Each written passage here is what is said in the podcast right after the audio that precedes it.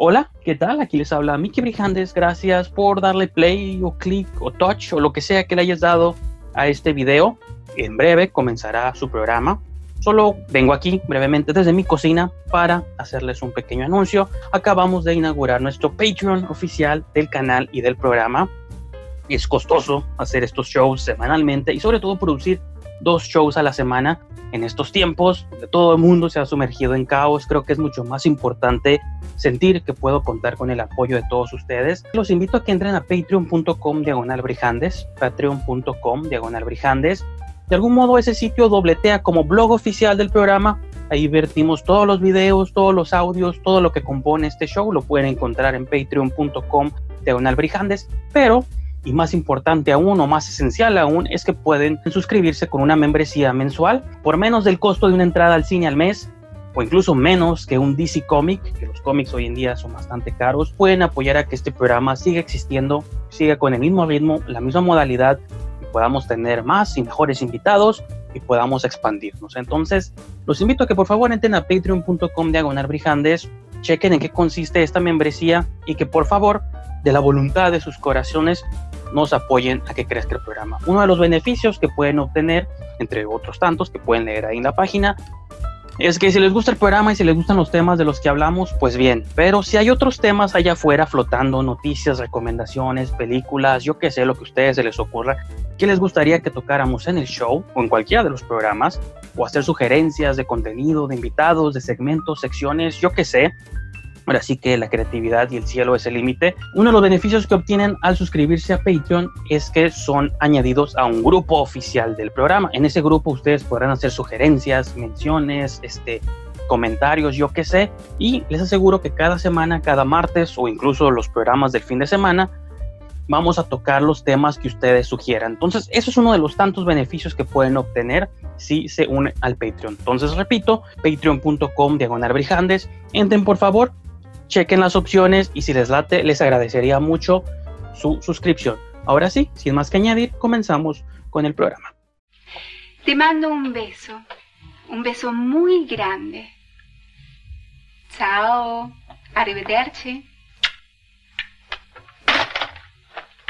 Ay Dios, lo único que falta, que Fernando le cuente todo a sus amigos. Y con alguien tiene que hablar. Tú ni siquiera te despediste de él. Sabes que me tienes cansada y hoy no te voy a escuchar.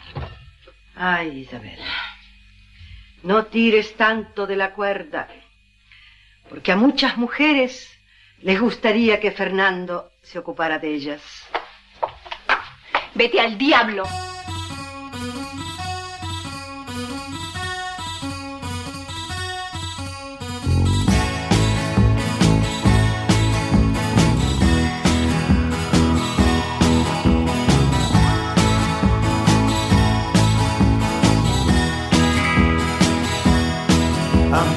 Send myself an invitation.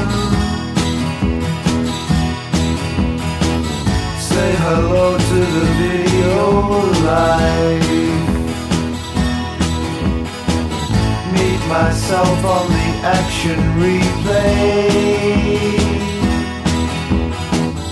Hope I get there right on time.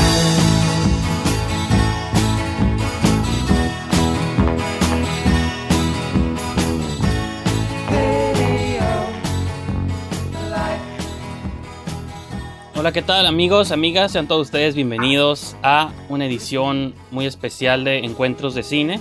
En esta ocasión, digo, me encuentro con, valga la redundancia, con María Évoli, este, actriz que hemos visto en películas desde El Habitante, Tenemos la Carne, este, Conoces a Tomás y muchas otras cosas que vamos a estar platicando.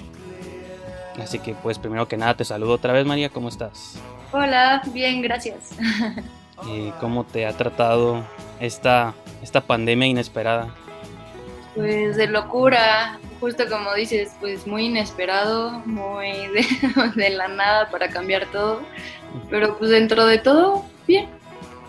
Es una pregunta que me gusta pues mucho hacerle a las personas, sobre todo que están involucradas en proyectos, digo, de cine o de cualquier otra cosa, de cómo les afectó esta parálisis a sus proyectos, ya sea tanto los proyectos nuevos, los que estaban por emprender, o quizá los que estaban en curso, alguna filmación o algo.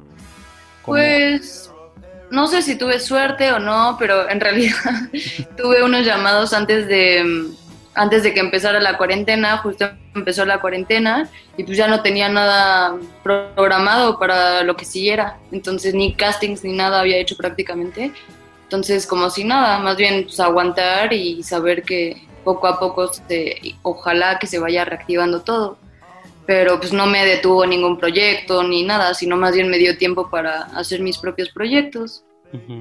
Que serían, por ejemplo. Pues, pues metiendo becas para, para aplicar a fondos, este, quiero hacer una instalación, eh, pues también eh, me puse a tomar muchas fotos en la cuarentena. Eh, y pues eso, como aprovechar a escribir mucho, estoy haciendo ahorita un programa de radio que justo empezó a partir de la cuarentena. Entonces, pues me clavé en eso, en escribir los guiones de ese programa, este, elegir la música, ¿qué más? Pues eso, estoy intentando filmar este, con material fílmico. Entonces, pues esos proyectos que justo creo que si no hubiera estado la cuarentena no los hubiera hecho. Pues sí, algún- son algunas de las fotos que subes a Instagram parte de ese, como de ese proyecto. Sí, o sea, siempre he tomado fotos, más más que sí lo he pausado, más bien como que me agarra por etapas. Entonces a veces la dejo por completo, dejo mi cámara de rollo y empiezo a grabar video. Pero por ejemplo esas que dices del Instagram, sí, como que justo retomé en febrero eh, mi- a tomar fotos de rollo y pues justo empezó lo de la cuarentena, el encierro y empecé a hacer una, pues una serie de autorretratos que algunos son, o sea, la idea de esos autorretratos eran tomarme la misma foto, el mismo retrato a la misma hora del día con la misma luz. Y después de eso se me ocurrió, como que durante esta cuarentena estuve viviendo en dos lugares, entonces se me ocurrió este, hacer una doble exposición con, o sea, la siguiente, la foto que está sobreexpuesta este, es del otro lugar a donde me fui. Ujú. Entonces, como una combinación de objetos y lugares y simultaneidad y eso. Y sí, siempre has tenido como un interés por las artes, quizá que trascienda un poco el cine, que sea, que por, por lo que platicas, pues abarca como un poco de todo, ¿no? Sí, pues antes de estudiar actuación estudié letras hispánicas y pues yo creo que, pues eso, pues más bien como un, pues el arte siempre me ha gustado, pero más bien era como mi interés por la ficción, que yo creo que pues me acercó mucho a la literatura y gracias a la literatura decidí que quería estudiar actuación. Y pues eso, estudiando actuación me clavé mucho en la actuación, en el cine, empecé a ver mucho cine, pero pues sí me interesa mucho más del arte, pues la imagen, la ficción, el contar historias, este, pues lo estético también me gusta mucho. Sí.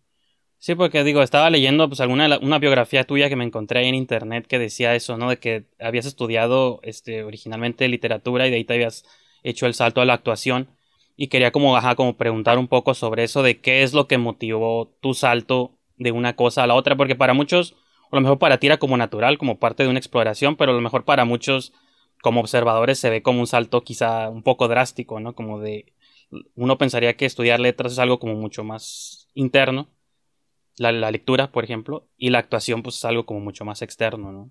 Sí, pues justo es, es interesante porque yo me consideraba, bueno, me sigo considerando una persona bastante como introspectiva y pues muy solitaria al mismo tiempo, a la vez no, como que tengo muchos lados, pero pues yo creo que por eso estudié letras hispánicas, o sea, como me gustaba mucho los mundos de ficción que podías experimentar como lector, este, que solo depende de un libro, del texto y de ti mismo y tu imaginación, y todo pasaba dentro de ti, ¿no? Pero también me gustaba mucho la faceta como del escritor, quien crea esos mundos eh, ficticios, y pues siempre me interesó mucho la onda como del diario, como de cómo pasar, o sea, güey, experiencias personales, este...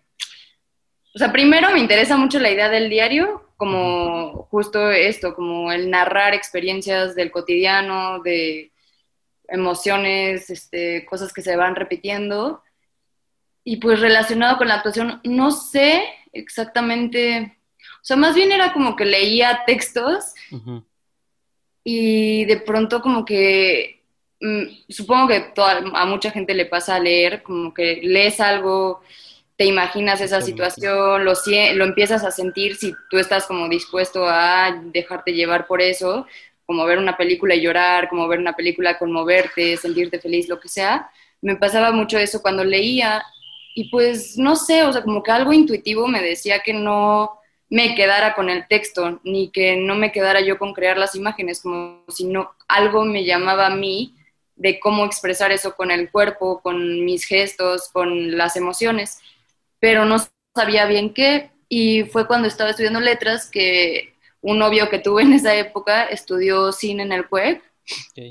Empecé a estudiarlo justo cuando yo empecé a estudiar este, literatura y pues me dijo, ay, pues va a ser mi primer corto, ¿quieres salir? bueno, pues creo que puede sonar interesante, siempre me ha llamado la atención, pero pues ni idea.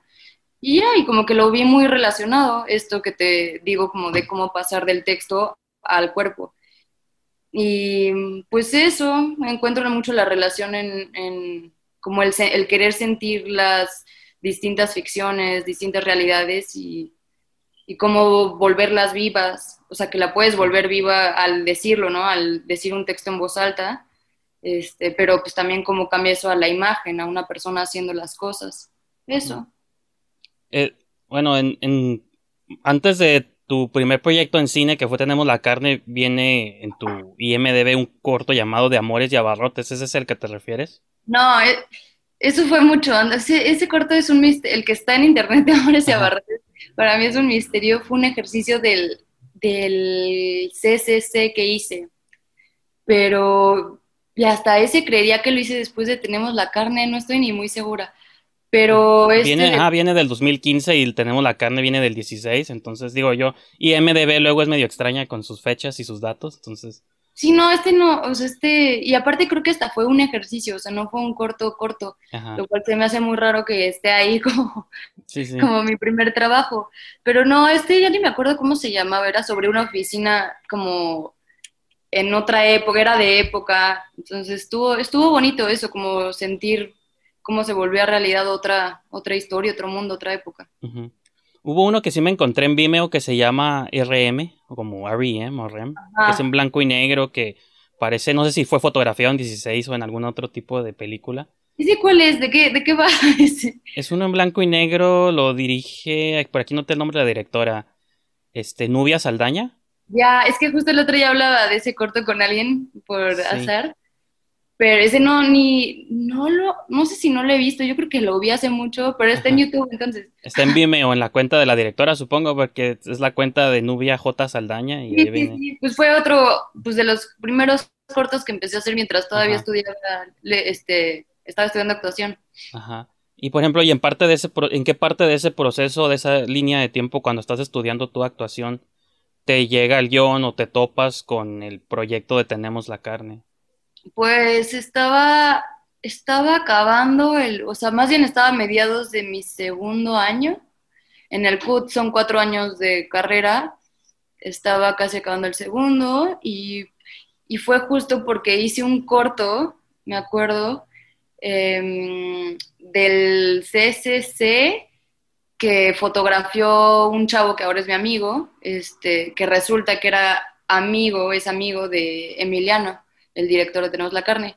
Entonces yo hice el corto este y justo Emilia, eh, este Daniel le mandó una foto a Emiliano como de, ah, mira, pues estás casteando, castea a ella, tiene más o menos el perfil. Y pues ya recibí un mensaje de Emiliano. Pues, Me pregunto cuál sería, cuál es el perfil para un proyecto como eso, o sea, cuál es. Sí, no sé ni la verdad. El que se atreva, ¿no? Más bien, después de que ves la película, yo siento que ahora sí que el perfil es quien se atreve a hacerlo, ¿no? Pues sí, o sea, sí, no sé ni cuál habrá sido el perfil, pero pues ya, o sea, hablé con Emiliano y ya pues quedamos en hace que me hicieron un casting, fue muy interesante el casting, este, porque no fue un casting como que tuviera que haberme aprendido las líneas ni nada, sino como de improvisar ahí y la verdad fue muy, lo sentí muy interesante y me llamó mucho la atención Y ya, y de ahí estuve yendo a castings con Emiliano como por seis meses, que entre que iba yo sola, que después ya era como para castear al hermano, que pues, igual hice casting con varios chavos, luego casting con Noé, este, pues eso sí fue un proceso bastante largo y como de hasta último momento que me dijo, yo iba a entrar a creo que sí, justo segundo semestre de segundo año y ya me dijo Emiliano como de, no, pues que sí, que vamos a hacer la película. Entonces, pues ahí me tuve que salir del CUT porque pues no me iba a ser imposible estar chambeando durante, o sea, era un mes de rodaje, pero todos eran llamados nocturnos. Bueno, hasta eso lo hacía más posible, como ir a la escuela y después ir a los llamados, pero hubiera sido una cosa desastrosa e imposible, ¿no? Entonces, pues me salí de la escuela y pues acabé, tenemos la carne y pues afortunada, o sea, se supone que en esa escuela, antes de que fuera licenciatura, que era cuando yo estaba, si te salías, pues ya no podías regresar para nada, pero pues hicieron una excepción conmigo, eh, lo cual fue muy, muy bonito, muy especial, pero pues me volví a salir. yo creo que por eso no hacen las excepciones, porque pues ya que sales, que empiezas a trabajar, pues ya está más difícil y pues ya me empezó a salir chamba y también pensé que pues no iba a poder estar como trabajando y de pronto quedando mal con la escuela, entonces pues mejor ya me, me volví a salir. Y bueno, yo tengo mucha curiosidad como persona, pues que obviamente no, no soy actor, pero siempre me ha fascinado el proceso de, de los actores. Y cada vez que tengo oportunidad de entrevistar a alguno, me gusta preguntarles eh, cuando tienen que hacer cierto tipo de escenas, y repito, va a ser como muy repetitivo, pero creo que es lo que te han dicho, lo que han dicho de esta película, pues por siempre, ¿no? Como el tipo como de neurosis o de extremos o de todo lo que plantea. Siempre me da mucha curiosidad si en una situación normal, con qué conecta o qué trata de canalizar un actor en su representación. En el caso tuyo, de tus este, compañeros de escena, pues a qué estado, a qué estado mental o a dónde tienen que irse para poder este, pues actuar o representar todas las cosas que, que nosotros ya luego vemos en pantalla, ¿no? Pues depende, o sea, por ejemplo, pues llorar creo que es algo muy fácil. Pues para, para ti o para ustedes, me imagino, ¿no? Sí, pues, o sea, como que en la escuela, en el CUT, por ejemplo, nunca me enseñaron una técnica oficial como de cuando tengas una escena de tristeza, recurre a esto. O como, Pellizcarse, ¿no? La pierna. Sí, Esas técnicas chafas. o sea, pues ninguna técnica, lo cual para mí sí fue medio, pues, sentí como un fraude, porque fue como, pues, o sea, ¿para qué vine a la escuela si no nadie me va más o menos? ¿Qué hacen los actores, no? ¿Cuál es el método de los actores? Pero pues lo que aprendí estando en la escuela este, fue que pues cada quien se hace el método que le funciona a uno mismo, ¿no? Y pues es eso, o sea, justo siempre tengo estas pláticas como de cómo le hago, ¿no? O sea, estoy creando un personaje o soy yo misma en como en un disfraz, ¿no? O como yo misma en, en otra situación. No estoy haciendo como otro ser que no sea yo, que actúe diferente, que, o sea, casi siempre yo me pienso a mí misma como yo misma, de pronto en situaciones distintas, que digamos, a veces sí hay situaciones bastante irreales, ¿no? Que pues jamás experimentado, este, y que no creo que experimentaré jamás. Y yo creo que ahí entra mucho pues, la libertad, ¿no? O sea, como qué tanto quieras jugar o no. O sea, pues eso, te digo, para llorar, pues una técnica fácil es pues, retomar como situaciones que te, pues, que te empiecen a conmover y cómo las guías tú como para para llevarte a eso que necesitas. Pues creo que tienes que estar muy consciente de cómo reaccionas en la vida cotidiana como para traer eso de vuelta, ya sea la felicidad, la tristeza, este, el enojo, como que son las cosas que te, que te hacen sentir, cómo vienen, analizarlo muy bien y eso, como que a veces sí, como que en mi vida cotidiana soy muy consciente de esto, o sea, pues muchas veces no, muchas veces solo estoy en la emoción, en el sentimiento, pero como que cuando siento eso como en el estómago, este, cuando siento eso en la piel que me lleva rápido como a estar triste, pues como que digo, ah, pues es justo esto, ¿no? Es sentir esto. Mm. Y, eso es lo que yo creo que hacen los actores tal vez, es como agarrar eso, recordar cómo, se cómo, cómo llegas a eso y no soltarte de ahí como para ir avanzando más en, pues en la escena, digamos, o sea, y pues también algo que pasa en el cine es que hay toma uno, toma dos, toma tres, entonces, ¿cómo hacer para que ese momento uno sea bastante similar a la toma 20, toma 15, no sé, sin que eso se vaya bajando o que ya de pronto ya ni sepas qué estás haciendo, como que, pues es eso, como, como no soltar. Sí. Lo que igual me imagino que esas cosas ya las controla pues el director o el editor, ¿no? Como saber cómo va a conectar o cómo va a ensamblar su película para que no le afecte, eh, para que no le afecten como quizá esos cambios, ¿no? De, Sí. como de mudo, todo eso. Y, por ejemplo, tengo curiosidad porque, repito, en casi todas las entrevistas que, estado, que estuve escuchando, viendo sobre Tenemos la carne, los entrevistadores siempre caen como en lo que es una película muy controversial, muy choqueante, esto, lo otro. Digo, dio la vuelta al mundo por ese sentido. Pues te quisiera preguntar a ti, desde tu punto de vista eh, de María Évoli, ¿cómo tú sí crees que la película es tan este, controversial o tan choqueante como la pintaron? ¿O simplemente crees que los públicos eh, tanto el mexicano, pero también el internacional, ¿no? Somos como muy espantados o muy pudorosos. Y es Pues- por eso que causó ese revuelo.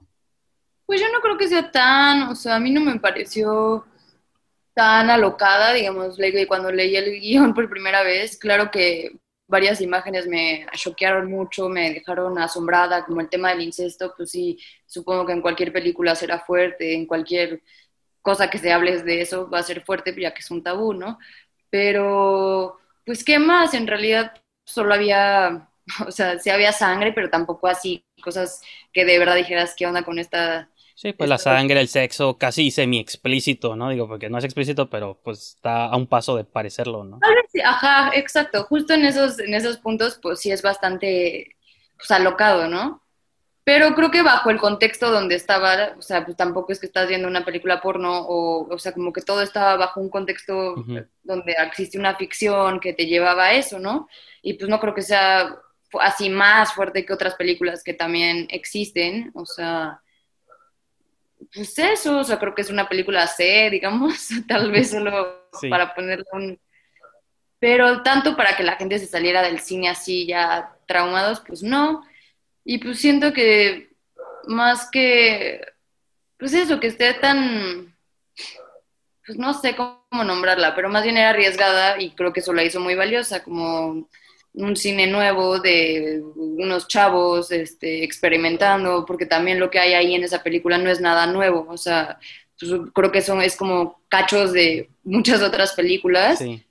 seleccionado y llevado a un contexto mexicano, eso creo que fue todo. Y creo que eso es como lo más importante o lo que para mí es como más interesante de, de la trascendencia de la película, que es una película mexicana que pues estuvo editada en Blu-ray en Europa y en un montón de lugares y se me hace como suave que es de las pocas películas eh, que sea un producto, una película mexicana y que sea la que de algún modo haya dejado una huella como muy interesante dentro de la mente de muchos fans del cine de, bueno, del cine en general, pero en particular como el cine de género también, ¿no? porque se movió mucho como en los circuitos del, del horror y el cine fantástico y cosas así.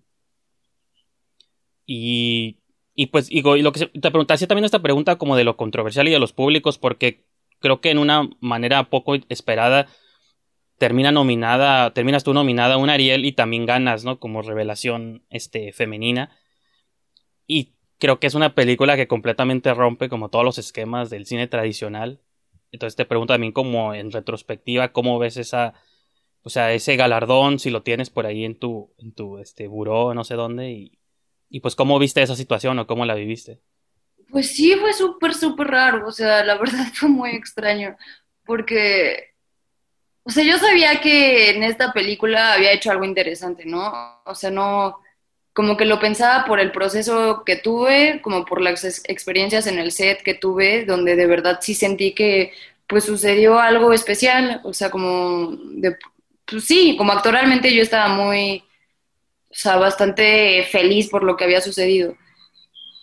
Pensaba que sí, o sea, como que si, sal- si salía como yo creía haberlo hecho, pues probablemente se iba a hablar de eso, pero no, o sea, pues sí, pensar que me fueran a nominar a un Ariel cuando los Arieles pues eligen a cierto tipo de películas, eligen casi siempre dramas, o sea, a los nominados son películas pues, de drama casi en su mayoría, pues sí me sorprendió mucho ver que estaba, que me nominaron. Pues ya le dije, bueno, con eso está bien, porque la verdad no creo que vaya a ganar, siendo que pues es una película demasiado controversial, este, pues quizás no es el tipo de película por la cual votaría, ¿no?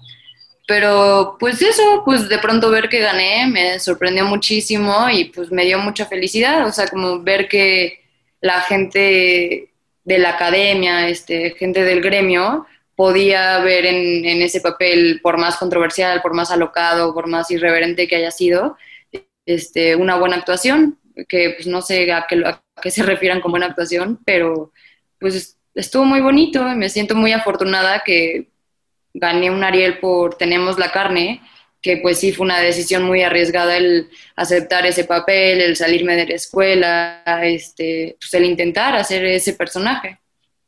Y más, pues que fue algo que me, en verdad, como pocas películas, que sí me dieron una satisfacción muy grande, ¿no? O sea, trabajé con gente que ahora es amiga, este, pues ver un trabajo bastante artístico y que hubiera espacio para eso y que fuera mi primera película, pues sí, o sea, creo que no lo cambiaría por nada. Pues, y te ayudó como ese, como ese reconocimiento a, para luego eventualmente aparecer en El Habitante. Pues yo creo que sí, porque sí, pues yo creo que sí, porque de pronto festivales de género este, me contactaron, este, género de terror, pues, y pues eso, siempre recibía muy buenos comentarios de fans como del terror y todo esto.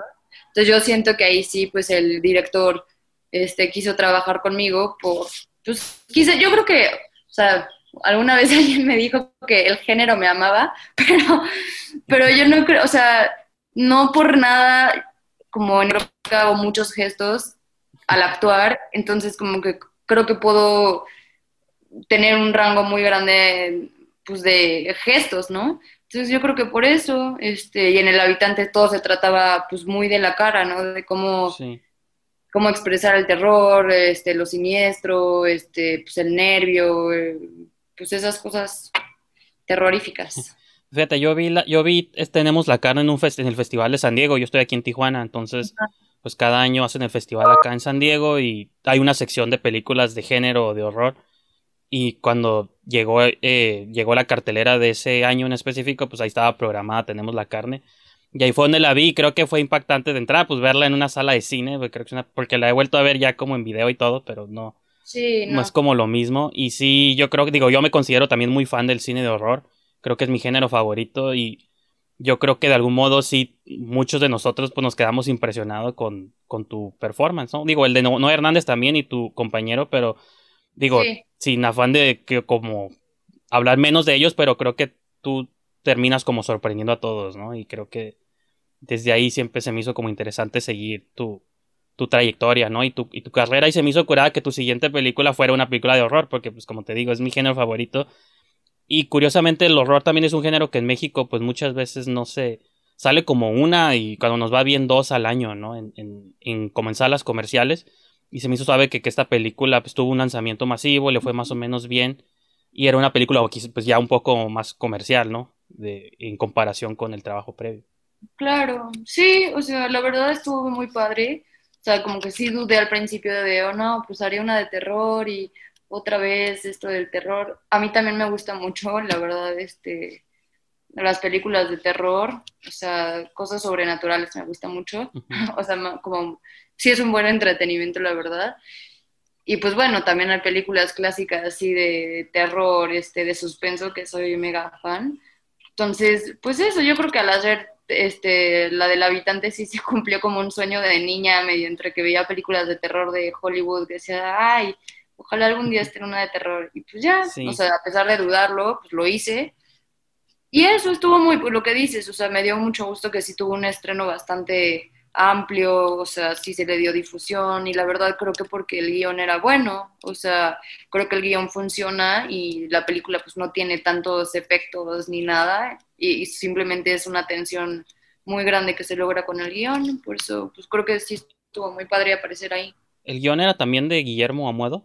Sí. Porque él tenía, no sé si habías visto alguna de sus películas escritas, porque yo cuando pues empecé a investigar que él ya había trabajado mucho con Eli Roth y las películas como El Infierno Verde y Aftershock, ha hecho como varias movies de horror junto con él, o él ha escrito y como que me, eso también me entusiasmó mucho como para ver la película, ¿no? Saber que el director traía como este background en otras películas de género. Sí, pues yo creo que sí es muy buen guionista, sin duda, Guillermo Amoedo. Este, y pues la película creo que salió bien, o sea, sí tenía miedo porque pues yo creo que es muy difícil lograr una película de terror bien hecha, este, con un presupuesto normal ahí, este, creo que salió bastante bien y como digo, creo que se basó, o sea, como que todo tenía que ver con el guion, este, que estaba bien armado. Sí, y algo, yo hace cuando recién se estrenó la película hice una reseña eh, de, la movie y se me vino a la mente esta idea, no sé tú qué opinas al respecto, de que tres de las películas de horror que habían salido como en ese tiempo, que eran Vuelven, Kilómetro 31, la segunda parte, y La Habitación, de algún modo ponían como a la política o a los políticos como entes que tenían como una carga demónica o diabólica o en el caso del habitante pues eso es un es un político el que tiene a su hija este embrujada vuelven no sé si viste esa película pero también está mucho involucrada ahí como este la política y la kilómetro 31 también entonces no sé si te quería preguntar si tú crees que es algo que está como en el estado colectivo mexicano y por eso las historias de horror mexicanas de algún modo terminan relacionadas involuntariamente con, con la política o el miedo a las figuras que están en la política? Pues no sé, o sea, yo más bien lo veía como, pues sí, o sea, quienes tienen el dinero, por ejemplo, en nuestro caso, ¿no? Que fuimos a robar a la casa de este político, pues era eso, ¿no? O sea, quienes tienen el dinero, pues son los, los políticos este, y pues sí está esta onda como del poder y como del poder y el poder está muy relacionado con el mal, pues, este, es muy interesante ver esa postura, o sea, como, como este señor político para, como pues sus medios, ¿no? Sus medios de masonería, este, para que de pronto estuviera el demonio adentro de su hija, ¿no?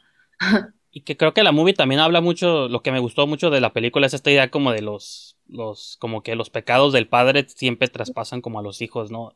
Y tanto la situación que estamos viendo con, con la niña en la casa, y, cuando vemos los flashbacks de ustedes, de las hermanas, también vemos como el peso del padre es como muy fuerte en, en, ustedes. Se me hizo como un elemento, como tú mencionas, siento que un guion tradicional no lo no pondría tanta profundidad. Y creo que esto es lo que para mí eleva la película varias, pues como varios metros por encima de otras, ¿no? Sí, porque justo hay muchas películas donde, o sea, bueno, hay de todo, que yo creo, pero en realidad hay muchas donde el mal, pues, es el demonio, es el fantasma, es la situación, es la posesión, este, pero no se explica, o sea, como por qué o como... Creo que en esta película tiene, lo que tiene interesante es como que usan la culpa como un factor de terror que en realidad es eso, es como, como la culpa te va acechando, este, pues, son, son, los demonios como de tu cabeza, o sea, como del pasado, este, pues de cosas no resueltas que tengas, de traumas, esto, pues cómo te puede ir carcomiendo y como las imágenes cómo regresan a ti para atacarte, ¿no?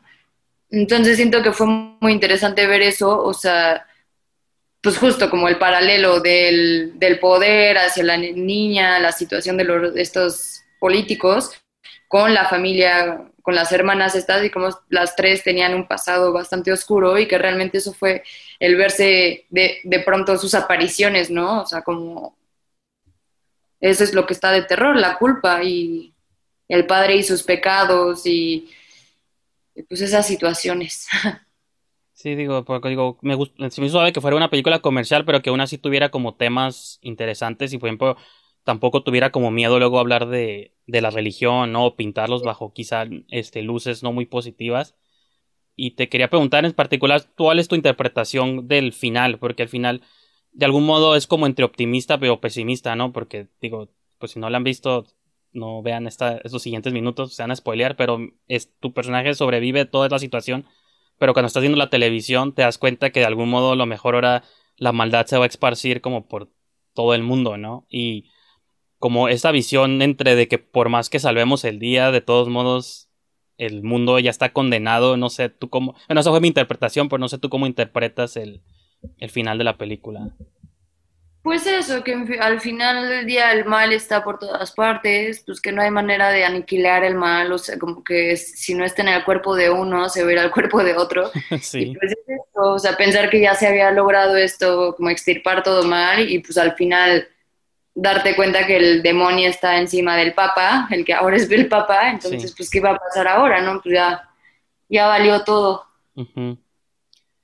Y ahorita que comentabas de que el horror es una de tus es uno de tus géneros favoritos, ¿tienes algunas películas en particular que, que te encanten? Horror, horror. Pues es que te digo, me gusta mucho el suspenso. O sea, todas las de Hitchcock me gustan muchísimo. Este, tiene unas increíbles. Ahorita no recuerdo el nombre de las específicas que, que me han gustado muchísimo, pero pues creo que ahí maneja un, un suspenso, terror súper bueno. O sea, la de los pájaros es buenísima. Este, M de, ¿cómo? M for Murder, no recuerdo en español cómo se llama. Es- Tampoco. pero, de, que- o sea, eso es como películas clásicas de, de medio suspenso, terrorcillo. Y ya más actuales, uy, no sé, ah, la de La Bruja me gusta mucho, sí me parece una buena peli. Este, ¿cuál otra? Recuerdo que me gustaba mucho la de Constantine, que no es de terror, terror, pero, o sea, medio ahí demonios. Sí, tiene elementos, ¿no? Sí, ¿cuál otra? Este, ah, bueno, Actividad Paranormal me gustó mucho. La, En, la primera o toda la... pues sí vi toda, la verdad. Ajá. Este, la primera muy buena.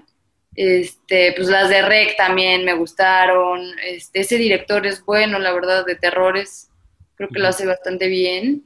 Este, hizo una que se llama Verónica hace poco. Sí, esa, esa está suave también. Sí, como ese tipo me gustan, o sea, como que no, no sé, luego veo cualquier, hace poco vi una, una en internet, una gringa que se llamaba algo como de, debiste haber salido antes, you should have left, ¿La de Kevin Bacon o cuál? ajá, No la he visto, pero sí, sí sé cuál es.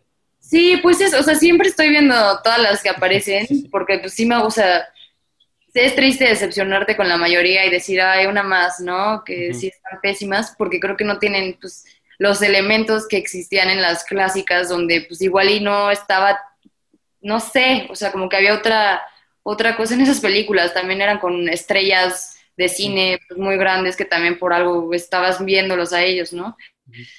Entonces luego es dudoso ver unas con actores desconocidos que quién sabe quiénes son, muy randoms, pero por ejemplo esta está buena, o sea, me pareció bastante bien, bien actuada, este, buena la historia, pero pues que recuerde esas que te digo, la de la bruja sí me fascina, o sea, como que cuando la fui a ver al cine me pareció X, pero luego como que pasaron los días Se y... te queda, ¿no? Como que a mí también me pasó así de que cuando la vi en el cine no sabía cómo interpretarla. Dije, sé que me gustó, más o menos, no sé, ocupo procesarla. Y ya pasaron varios días y dije, no, sí, sí está. Ah, de la de la de Hereditary también me Ah, gustó también, sí. Muy Fíjate buena. que se me hizo chistoso en, mi- en la reseña que yo escribí del habitante mencioné Hereditary porque salieron como una o dos semanas de separadas y como que las vi como en el cine, o sea, como juntas y como que las conecté una con la otra este sin querer, ¿no? Porque pues salieron como muy cerquita de Sí. Sí, no, pues esa película me también me gustó, o sea, como que justo es como cómo utilizan los recursos del miedo, del terror, este, las actuaciones creo que tienen muchísimo que ver, o sea, como ver actores que les creas perfectamente la situación, este, y pues dónde, como jugar donde está el miedo, este, pues en los juegos, o sea, como que son juegos de la cabeza, o sea, creo que ahí está, pues está el terror. Sí, sobre todo yo lo he pensado mucho en eso cuando son películas, por ejemplo, digo, como, digo, El Habitante o La Bruja o cualquiera que toca temas como muy, este, como del ocultismo, siniestros o algo de que como yo no creo en esas cosas, pues a mí me, pero siempre me pregunto cómo lo tomarán las personas que sí son como muy creyentes de algo. Se les duplica o triplica el horror o tienen pesadillas o, porque pues a mí esas cosas, o sea, lo disfruto en el momento, la montaña rusa, pero nunca me quedo despierto pensando en, en lo que acabo de ver. Entonces, no sé, siempre me tengo esta duda de cómo le afectará a las personas que sí son como muy creyentes.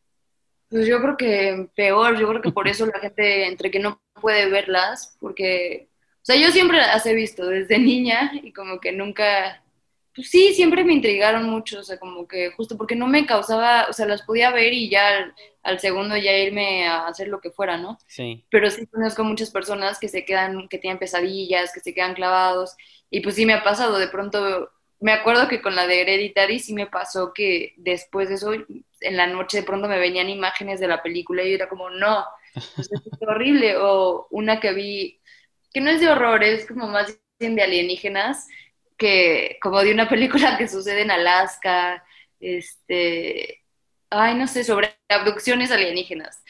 Y es muy buena película, o sea, como buenas actuaciones, supuestamente está basado en una Es historia la real. de donde sale Mila Jovovich, la actriz. Sí, la de cuarto, bueno, en inglés se llama The Fourth Kind, en español no me acuerdo. Pues seguro algo del cuarto contacto. Encuentro cerca, ajá, del cuarto tipo. cercano, o sea, ya ni siquiera sé. No, es que es, ajá, es como el Fourth Kind, pues como el cuarto tipo, ¿no? Que es como más allá del Sí, tercer tipo. Esa película también, o sea, como que no sé por qué ya la había visto y me había Sí. parecido X ni miedo me dio. La volví a ver y de pronto una imagen así como de la lechuza que se aparece en las noches, como que ya no podía quitarme esa idea y de pronto en las noches era como de qué mal viaje, o sea, como que no sé, son las imágenes, como, Sí. pero no sé qué es lo que sea que te, de pronto unas sí, otras no, este, pues no sé. Sí, eso también es el poder como de las películas. Uno nunca sabe qué imagen se, le- se te va a quedar como para siempre. Puede ser de una película X, pero hay una imagen que nunca se te olvida, ¿no? Sí. Y fíjate, creo que es por eso que la película del Exorcista, a pesar de que no es de mis favoritas de horror, creo que es por eso que ha permanecido en la mente de muchos, porque pues la mayoría del mundo es como profesa alguna religión y sobre todo el cristianismo, ¿no? El catolicismo, entonces esa película siento que va como directo para ellos y te toca como todas las fibras sensibles, de por eso creo que ha permanecido tanto y se ha vuelto como tan tan importante, ¿no? Pues sí, como no, o sea, es inolvidable esa, esas imágenes del Ajá. padre, la musiquita, este, ella en la cama. Sí, que el habitante tiene muchas influencias. Yo lo sé si lo sentí como a Guillermo influido un poco por esa movie. Digo, es imposible no, no serlo, pero hay como varios momentos que digo, estos, pues es el impacto de la otra película en la cultura pop, ¿no? Sí, y está muy padre que lo haya hecho, la verdad, porque de pronto sí se extraña tener este tipo de películas, este, donde aparece el padrecito, cómo Sí, la sí, sí. iglesia acepta la aparición del mal, o sea, también Claro. está muy padre ver eso.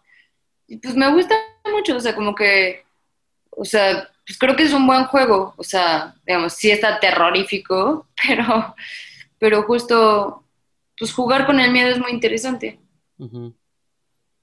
Y bueno, a lo mejor ya, a lo mejor para regresar todavía un poquito más a, como que la siguiente etapa de, de tu carrera, creo que después de esas películas es cuando empiezas a dar un salto como a la televisión y te vimos aparecer como en varios programas eh, pues de tele, ¿no? Como aquí en la Tierra o Falco y te pregunto, digo, a lo mejor ya me lo habías contestado antes, pero quería hacerte la pregunta otra vez, si hay alguna diferencia en tu proceso entre cómo abordas quizá un personaje que va a aparecer en varios episodios, en una serie, versus una película que es como una experiencia de un solo momento, o para ti es como lo mismo.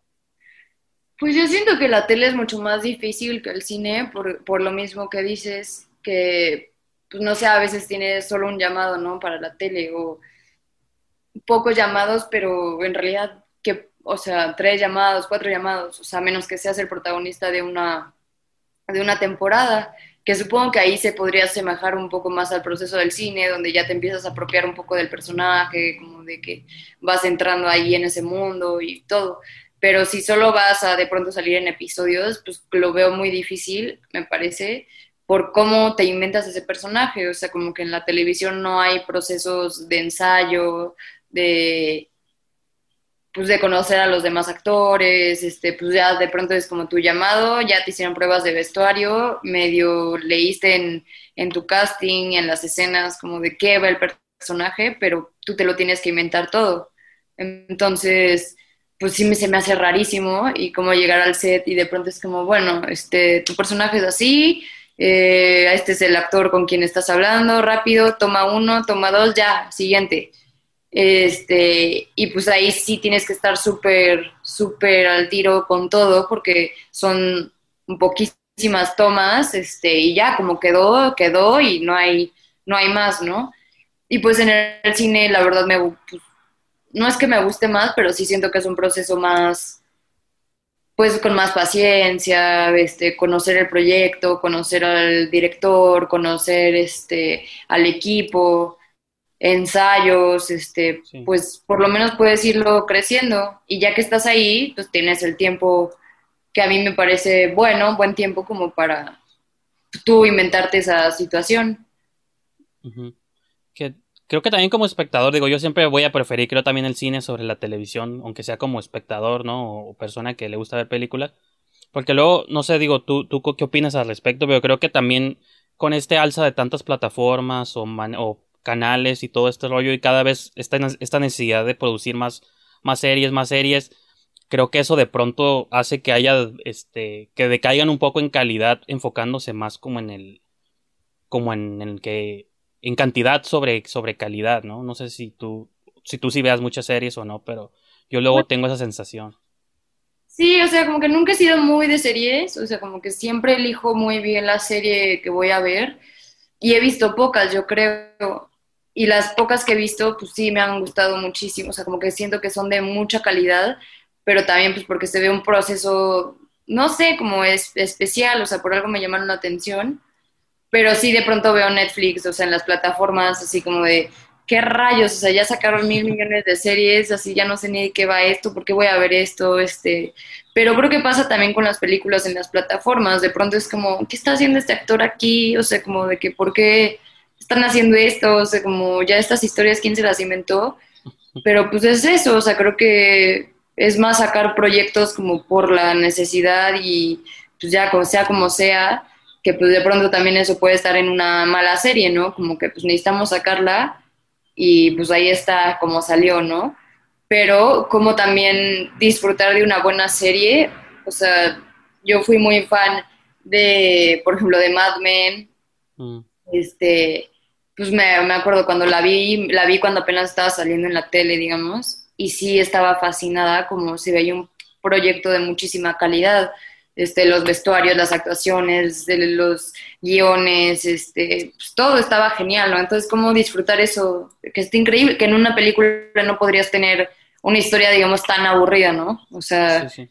pues de solo el pasar del tiempo de unas personas, ¿no? Y eso, o sea, como que sí he visto algunas, me acuerdo que la de Girls, este, de Elena Dunham también me gustó un buen, este, ay, ahorita no me acuerdo, o sea, esas dos, la de Fleabag, que la vi hace poquito, me gustó, o sea, me pareció un buen proyecto, o sea, como también me gustan las series muy sencillas, o sea, que por más que sea algo sea sencillo, pues no, o sea, pero sencillo con calidad, pues. Sí, sí.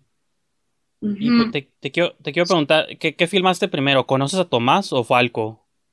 Si te acuerdas. Creo que Falco. A ver, Falco. Ay, ya ni me- Pues que justo porque actuó con José. Sí, ajá, es que eso es lo que te quería preguntar en cuál se habían conocido, pues, pero sonó por ahí algo, no sé si. Más bien yo creo que hicimos Conoces a Tom. Ay, ya. Conoces a Tomás o Falco. Ay, qué difícil. Estoy perdida, perdidísima. O sea, como a, a José lo conocí antes así random en Ajá. algún. Ah, de Sí, ajá, sí, bueno, ajá, más bien porque quería preguntar este si se había dado alguna relación o porque habían hecho como dos proyectos juntos, tanto en la serie como en la película, porque pues él es de acá de Baja California, entonces Sí. nosotros aquí lo, lo reconocemos como uno de nuestros actores, como más este, que han sobresalido pues más allá eh, en, en el, en el cine mexicano, ¿no? O en la televisión mexicana. Sí, pues no sé, ¿eh? o sea, no sé ni en cuál habrá sido que nos, que nos, o sea, en cuál trabajamos primero, ya no me acuerdo, pero pues eso, nos conocimos antes, somos amigos, o sea, no nos vemos muy seguido, pero pues sí, gran amigo y gran colega, pues, o sea, sí disfruté muchísimo trabajar con él en las dos, o sea, sí, es una gran persona y un gran actor.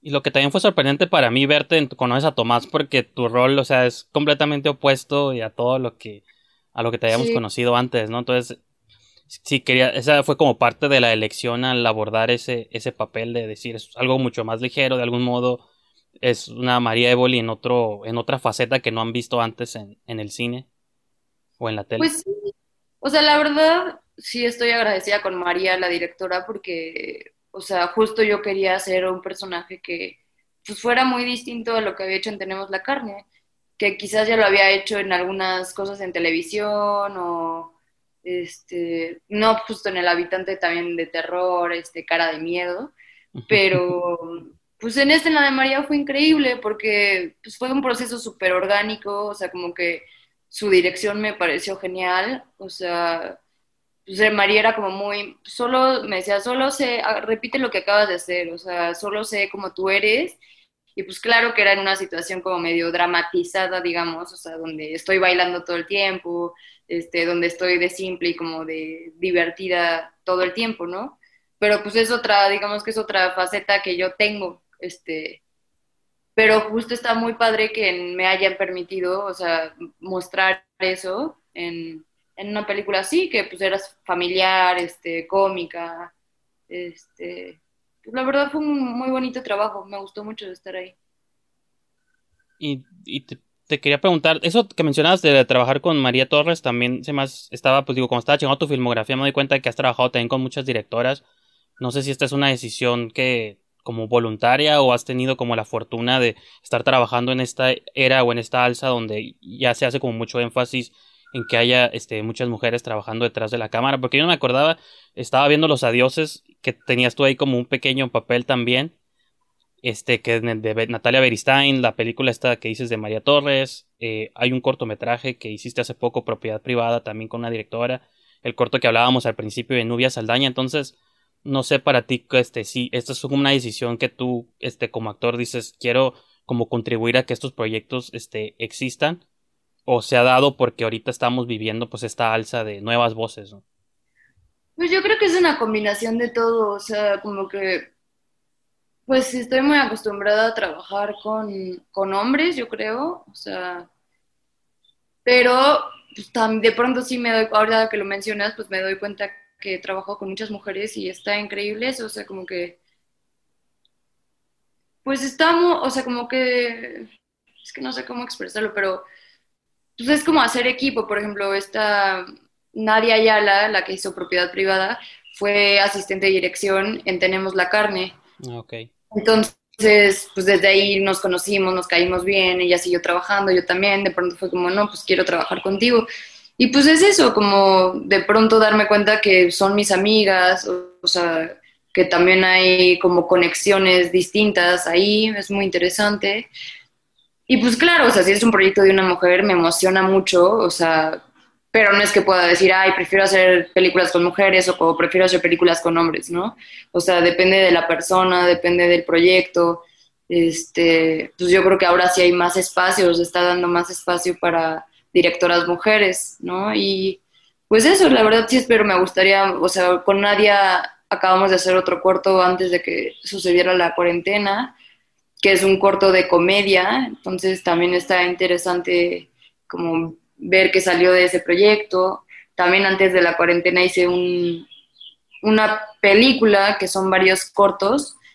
Este, Hay una pues que encontré que, que se llama Gloria Intedomine. Intedomine. ¿No es esa? No, esa también es con una mujer. De Ana Torres, ¿no? Sí, esa la ¿No hice. tienes relación con María Torres? No, no ninguna.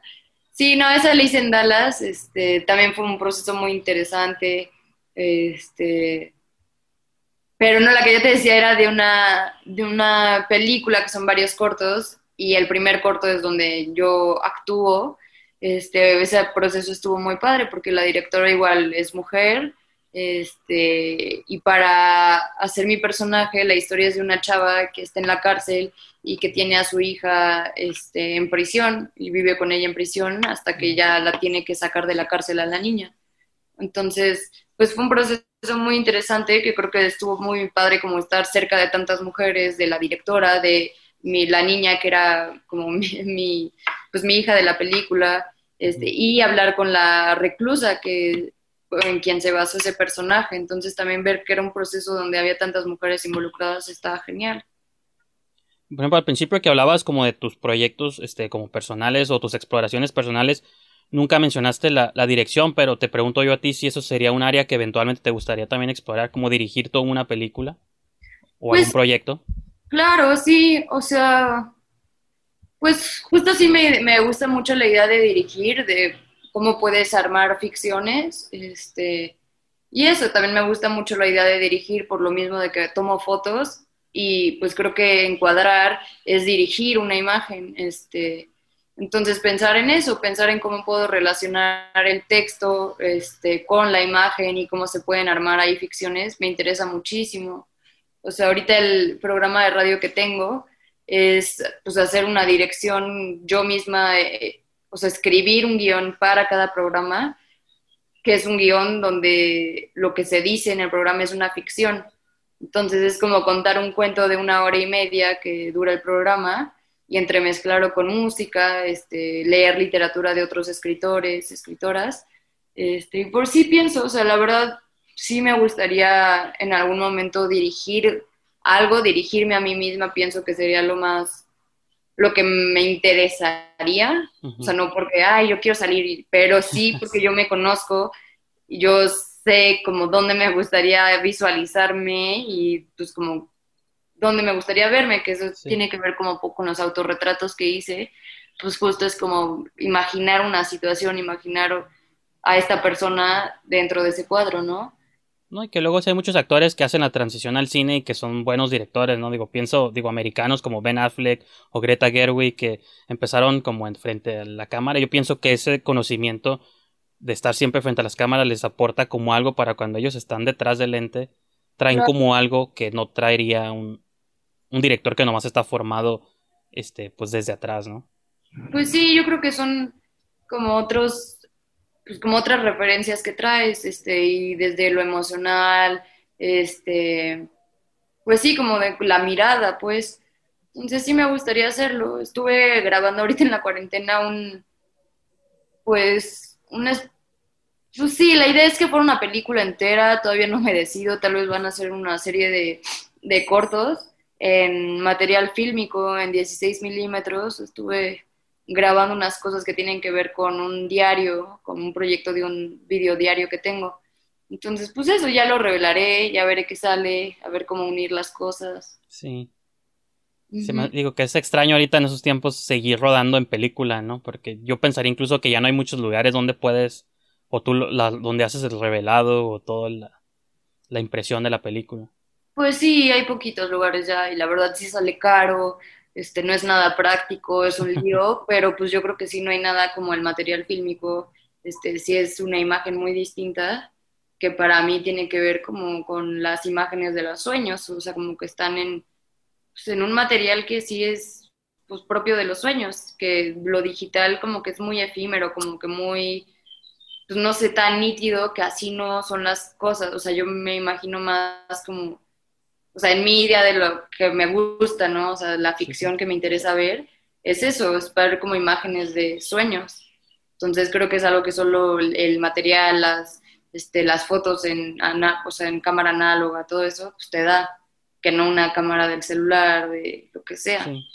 Sí. que igual por mucho tiempo pues sí decían que la imagen de los sueños era la, pues, la película, ¿no? El cine y era, pues era rodado en, en 35 o en algo así, por eso como por mucho, asociamos como mucho esas imágenes, creo yo que con lo táctil de la película, porque pues, por casi 100 años esa era la única manera que el cine existió, ya apenas los últimos 20, 25, pues ha sido como el alza de lo digital, Sí, o sea, yo también, o sea, creo que tiene que ver con lo físico, ¿no? O sea, cómo están las imágenes ahí existiendo, o sea, no están en algo efímero como lo digital. Este, y pues también cómo se ve, se, se ven esas películas, ¿no? O sea, como la luz que va pasando a través de los cuadros también es una cosa hermosísima que creo que no está en lo digital. Entonces, pues sí, ver una película en material, yo creo que sí es una experiencia completamente diferente a, verla en digital, ¿no? Que pues, bueno, o sea, voy al cine y veo películas en digital, en material, luego pues, veo, termino viéndolas en mi mini computadora, pero o sea, yo creo que sí es una experiencia totalmente distinta ir al cine y ver una película en material fílmico. O sea, como estás ahí presente y la película está presente contigo. Allá en México hay lugares donde se proyecte todavía en 35 o, no existen, porque acá no existe ya ninguno en Tijuana. Pues en la cineteca, o sea, en la cineteca la verdad es que sí tienen, este, pues sí ponen películas en material, luego hacen ciclos de directores y ponen sus películas en material y está increíble porque sí, ahí sí descubre, o sea, yo decía como, bueno, o sea, ¿cuál es la diferencia, no? Estoy viendo la imagen y se ve bien, se ve súper definido, pero sí cambia completamente, o sea, como que ves los colores distintos, este, pues tiene una calidad que solo eso te lo puede dar, yo creo. Sí. Sí, es algo que ya tiene años, no, recuerdo cuál habrá sido la última película que vi en, en 35 milímetros, porque Sí. Era cuando era norma en los cines, ¿no? En los Cinépolis y eso, pero pues ya tiene décadas, yo creo que eso no, que eso no existe. Y pues bueno, empezamos a redondear ya, a ir cerrando esta entrevista y pues nomás este, te quería preguntar, digo, antes de, de concluir, en particular que hablara sobre un proyecto reciente que traes, el de toda la luz que podemos ver. Ah, sí. Eh, quería, pues vi que se estrenó en algún festival en Francia, si no me equivoco, quizá sí me equivoco, pero vi que se estrenó por ahí en algún festival. Entonces, no sé, pues platica un poco lo que, lo que puedas o que podemos anticipar de esta, de esta película. Pues toda la luz que podemos ver es un proyecto que, pues no sé, ya habrá, habrá iniciado, iniciamos. o sea, yo creo que en total hace cuatro años, ya no sé ni, o sea, ni en qué momento vivimos, pero nos, nos, nos llevó en que empezamos a filmar y terminarla, pues sí, como tres años y cacho, por lo menos. Este, pues es una película a la cual yo llegué por medio a las medio azar. Pues un amigo me dijo, oye, este, estoy escribiendo una película con este chavo, Pablo Escoto, eh, pues vamos a hacer casting, ¿quieres ir? Pues bueno, ahí estuve en el casting, porque esta persona me caía bien, o sea, en realidad yo decía, ¿quién es esta? ¿Quién es Pablo? ¿Quién, o sea, qué proyecto es este? Sí, ¿Cómo sí. que, o sea, de qué va? Eh, pues fui a hacer casting, el casting fue solo leer un poema eh, de Sor Juana Inés y pues fue increíble, o sea, como que desde, siempre como que presiento desde que hago los castings, como si me interesa estar en un proyecto o no, como por la forma en la que el director, la directora aborda el casting, o sea, para mí los castings como más libres me parecen mucho más genuinos y me como que me dan indicios de que la película va a ser algo más propositivo que solo ir a una castinera, pararme, decir unos diálogos y ya, ¿no? Entonces, pues leer un poema para mí era algo increíble, que me gusta hacer, que disfruto y pues, bueno, al parecer salió bien.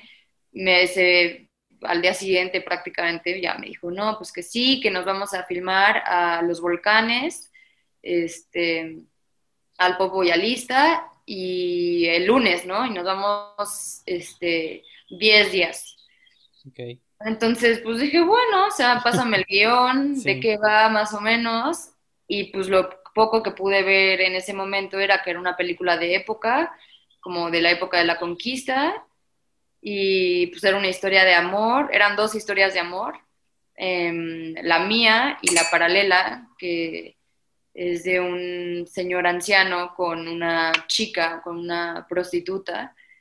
Y la mía, que era de este, pues una mujer que se va a casar eh, y el día de su boda llega un bandido y la, y la pues digamos que se, la lleva al bosque, ¿no? Entonces, con quien se iba a casar, la va a buscar al bosque, ella le deja huellas y pues de eso se trata, es una historia romántica antes pues de un día muy especial, ¿no? Entonces, pues ya nos fuimos a los volcanes, este, me gustó mucho que pues, sentí el proyecto lleno de amor, o sea, como de personas realmente queriendo experimentar, queriendo jugar con la luz en el bosque, con los volcanes, jugar con los textos, o sea, toda la película era como un collage de textos clásicos, eh, pues era una película bastante barroca. Y eso, o sea, pues nos fuimos ese tiempo a filmar. eh, después de esa, ese rodaje nos dimos cuenta, o sea, nos volvimos amigos más bien. Ahí fue cuando ya, pues como que todo el equipo se hizo muy cercano. Y nos dimos cuenta que hacía mucho, había que hacer muchos cambios, o sea, eh, cambiamos de actor, de pronto tuvimos que rehacer, después de un año, o sea, cuando ya dijimos, bueno, ya estamos listos, volvimos a hacer escenas, nos fuimos otra vez a los volcanes, este, grabamos nuevas cosas, este, fue muy interesante porque fue un trabajo yo lo siento muy colectivo en realidad, donde sí, claro, Pablo es el director y agradezco mucho que él haya estado como ahí liderando el proyecto, pero sí bastante colaborativo en cuanto que yo podía llegar, y también como de amistad, donde yo podía llegar y decirle a Pablo como amigo, como de, oye, estoy leyendo esto, este, está genial este texto, este, ay, a ver, pásamelo, ¿no? Oye, ¿te interesaría decirlo en la película? O sea, recitarlo. Yo, pues la neta siento que sí queda, o sea, pues pensar por la situación del personaje, este, bla. Pues eso, o sea, como que lo sentí muy orgánico, a pesar de que sí nos tardamos tres años, o sea, después de el, primer rodaje pasó un año, fuimos a filmar, pasó otro año y nos fuimos a terminar la película.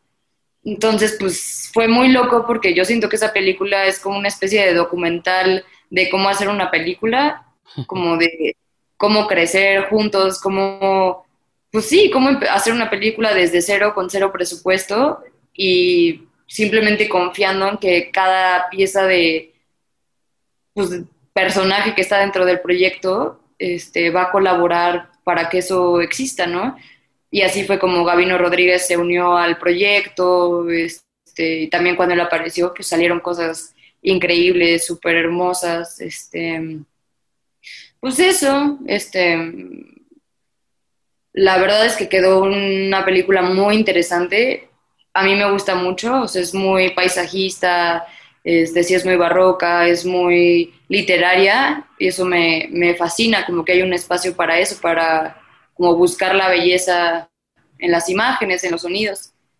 Y pues eso, estrenamos la película en el FICUNAM, en, antes, justo cuando empezó la cuarentena, en febrero, bueno, cuando empezó lo del COVID, y pues quedamos ahorita en el festival este que dices en Marsella, mm. Y pues hemos recibido muy buenos comentarios de personas aquí y allá, este, de cómo la película es, pues realmente se ve la experimentación, este, que no es una película perfecta, pero justo en eso está como su, pues como su riqueza. Y creo que sí es un documento bastante valioso para nosotros, como de proceso. Y pues sí, o sea, yo creo que es una película muy especial y sentí algo muy similar al, a hacer esta que contenemos la carne, como que sí sentía que estaban pasando cosas fuera de lo normal, ¿no? O sea, como filmar de pronto en luna llena, este, estar en el bosque filmando en la luna llena, de, pronto recitando un poema hacia la luna, como que una especie de conjuro amoroso, o sea, pues de pronto vivir esas cosas siento que solo en la ficción y pues por eso estoy muy agradecida.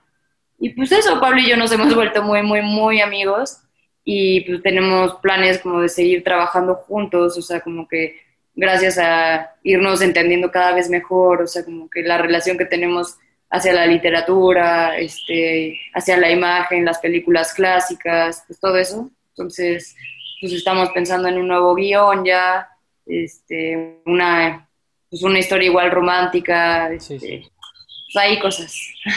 Pues está suave, y también se sabe que de algún modo la lectura sigue siendo parte como de tu vida, ¿no? Ahorita que dices que el casting es como leer un poema y estabas tú sentada leyendo un poema también, pues como que nunca ha dejado de estar ahí presente esa parte, ¿no? Y, ahorita también lo digo porque sé que durante esta, estos días, esta cuarentena, que ya no es cuarentena, ya son como 120 días o no sé cuánto llevamos, este, hiciste también una serie como de lecturas para tu página de Instagram, entonces, y lo que haces en tu programa de radio, entonces digo, quieras que no, eso siempre va a estar ahí en, en, en tu vida, ¿no? Pues yo creo que sí, o sea, totalmente. O sea, no, yo creo que no sería actriz si no conociera los libros, o sea, si no conociera la literatura, no sentiría lo que siento hacia el actuar, pues, y hacia la ficción, como te digo, o sea, como, pues sí siento como una pasión muy grande hacia las palabras, las imágenes, el cómo una frase puede hacerte sentir tantas cosas, este, pues eso, y mundos paralelos que solo ocurren en la literatura o en el cine, yo creo, o sea, pues, en el arte, digamos. Entonces, pues la verdad sí, o sea, me gusta mucho que los proyectos de pronto tengan que, como que se puedan entremezclar, ¿no? O sea, que una película que dirías, bueno, pues es una película, no tiene nada que ver con las, los, las, este, los libros. Eh, de pronto ahí pues, salga recitando un poema, ¿no? Y digo como, bueno, pues, tal vez la relación, lo que me llevó al cine, pues eso, hay que agradecer a la literatura, ¿no? Y como rendirle tributo a eso. Sí. Pues igual existió primero la literatura antes que el cine, ¿no? Entonces, sin duda, el cine le debe mucho a todas las demás antes que a sí mismo. Y pues nomás digo, pues te agradezco, este María, por haber este, participado en esta conversación. Eh, te quiero preguntar ya nomás como para despedir un poco con, sobre tu programa de radio, que ese todavía lo sigues haciendo, ¿no? Imagino que va, va a continuar. Eh, pues dónde se puede escuchar y cada cuándo y se llama en todas partes. Sí, pues empezó como un experimento, o sea, justo empecé a hacer lo de las lecturas en voz alta en Instagram empezó porque alguien me invitó a hacer una lectura en voz alta y de pronto vi que había muchos aficionados a la literatura que se conectaban como para saber más de los cuentos. pues eso me pareció muy interesante, o sea, como, sí, que fuera sobre literatura. Y de pronto empecé a tener fallas con el internet y todo esto y dije, no, o sea, creo que no es viable. Aparte, o sea, digamos, no creo que sea muy interesante estar viendo cómo lee alguien, o sea, creo que es más interesante escucharlo digamos, pues sí, muchas veces como, oh, a ver cómo lee, a ver cómo dramatiza, ¿no? Pero pues en una calidad tan chafa como la de Instagram, pues como que sí. Pero pues es parte de lo que con lo que hay que trabajar ahorita, ¿no? Digo, o sea, pues sí, pero justo por eso pensé, pues tal vez sería mejor un podcast, una donde realmente lo que importa es lo que se esté escuchando y que pueda ser mucho más práctico, que no tengas que estar mirando ahí la pantalla, ¿no? O sea, puedas tener, ponerlo cuando quieras y pues eso, no tienes ningún inconveniente con eso. Y pues justo me ofrecieron de esta radio que se llama Radio Tropiezo, que es una radio independiente, este, en eso, como armar un programa donde, porque ellos tienen varios distintos programas, y querían, me dijeron como, pues, ¿qué te parece uno donde leas literatura, leas, este, pues lo que tú quieras, hables de lo que quieras, ¿no? Em, y pues eso, como que, pues de eso surgió el programa se llama En todas partes y es un programa de hora, hora y media, donde, como te dije, pues parto de la idea de los diarios, de mis diarios, y cómo los voy hilando para que dentro de esos diarios haya, pueda hacer como conexiones a otra literatura, o sea, literatura que a mí me ha inspirado mucho, de eh, escritoras, escritores, este, poesía, cuentos, este, cuentos de amigos, todo esto y pues mezclarlo un poco con la música, que en realidad yo creo que es lo que más se me dificulta de todo eso, como hacer la selección, pero pues también lo disfruto mucho. Entonces pueden escuchar este programa los sábados, cada 15 días, los sábados, por ejemplo, este sábado no, el que sigue sí.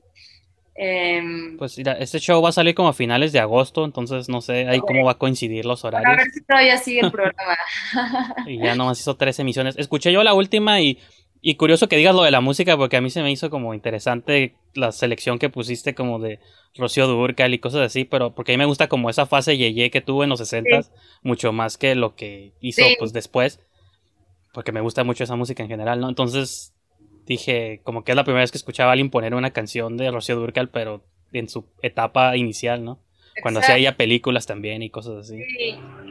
No, pues justo son como tesoros que he ido armando a lo largo de toda mi vida, o sea, como entre que, pues pasando por etapas, investigando, pues siempre me ha gustado la música como un poco, no sabría ni cómo llamarla, o sea, como que siempre dicen, ¿qué música te gusta? Pero no sabría ni qué decir porque me gusta de todo tipo de música, pero sí me gustan como las canciones, pues de mujeres, como, pues justo de esa época, como de los, pues de, no sé, como de épocas antiguas me gustan, o sea, desde las de los 30, de los 50, de los 70, pues como dices, estas de Rocío Durcal, increíbles, como de su juventud. Y pues está súper padre como que hay un espacio donde puedo poner esa música, ¿no? O sea, como que no tengo ninguna limitación de qué poner ni qué mezclar. Y de pronto lo que elijo es más bien lo que pues me viene como recuerdo de alguna otra época que estaba escuchando esa música o que de pronto pues el tema del programa, por ejemplo, el de los augurios que tuve, ese es sobre, pues, pues, mucho sobre las estrellas, ¿no? Entonces, pues música que tenía que ver como personas mencionando estrellas, ¿no? Sí, sí. O simplemente, pues eso, o sea, como que no tenía como en este pasado, pues dije, voy a simplemente meter las que yo sienta que van bien para ese momento. Entonces está padre, o sea, como intentar meter música random, pues mezclar de todo. Sí, sí. Y como dices, el programa se lo encuentran en radiotropiezo.org, me parece. Exacto. O si Sí. no, que te sigan en Instagram y ahí tú publicas cuando, pues cada cuando va a salir un show y cosas así, ¿no? Pues sí, la idea es que siga eso, cada 15 días de aquí a que, de aquí a que aguante, ¿no? Porque también digo, o sea, sí, sí es una chamba estar escribiendo los guiones que disfruto Sí. muchísimo porque pues ya era parte de lo que estaba haciendo antes, como de mis diarios, de seguir leyendo, de lo de poesía, en, este, las lecturas de Instagram, lo que sea, como que hábitos que ya tenía, solo volverlo como muy estricto donde tengo que llegar con un guion para esa entrega, ¿no? Pero pues a ver qué tanto aguanta y qué tantos temas. Pues yo creo que hay muchísimos temas de los cuales se pueden hablar ficciones. Ok, Tomos creo que se quedan grabados, ¿no? En caso de que ya no exista, mínimo pueden revisitar los Sí, episodios eso también es- o sea, previos, ¿no? también digo, está súper padre que sea como un archivo en esa página, como de algo que sucedió en algún momento del tiempo y ya, o sea, pues, justo eso, lo pueden escuchar cuando tengan tiempo y ahí estará eso. Ok, pues entonces con eso los dejamos el día de hoy. Este, por milésima vez, María, gracias por haber participado aquí en esta, en este podcast, en este show. Este, ya no te, te quito más de tu tiempo. Y pues nomás, digo gracias por haber estado aquí, gracias a todos ustedes por haber escuchado y visto este programa. Ya saben, todos los martes y jueves hay un programa nuevo, tanto en YouTube, en Spotify, en Apple, donde sea que ustedes prefieran consumir sus shows.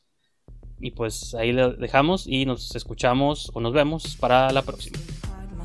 on honesty. Super. Being a good friend, but now I hate the thought of conversation and having to pretend that I'm interested in what advice you feel the need to offer.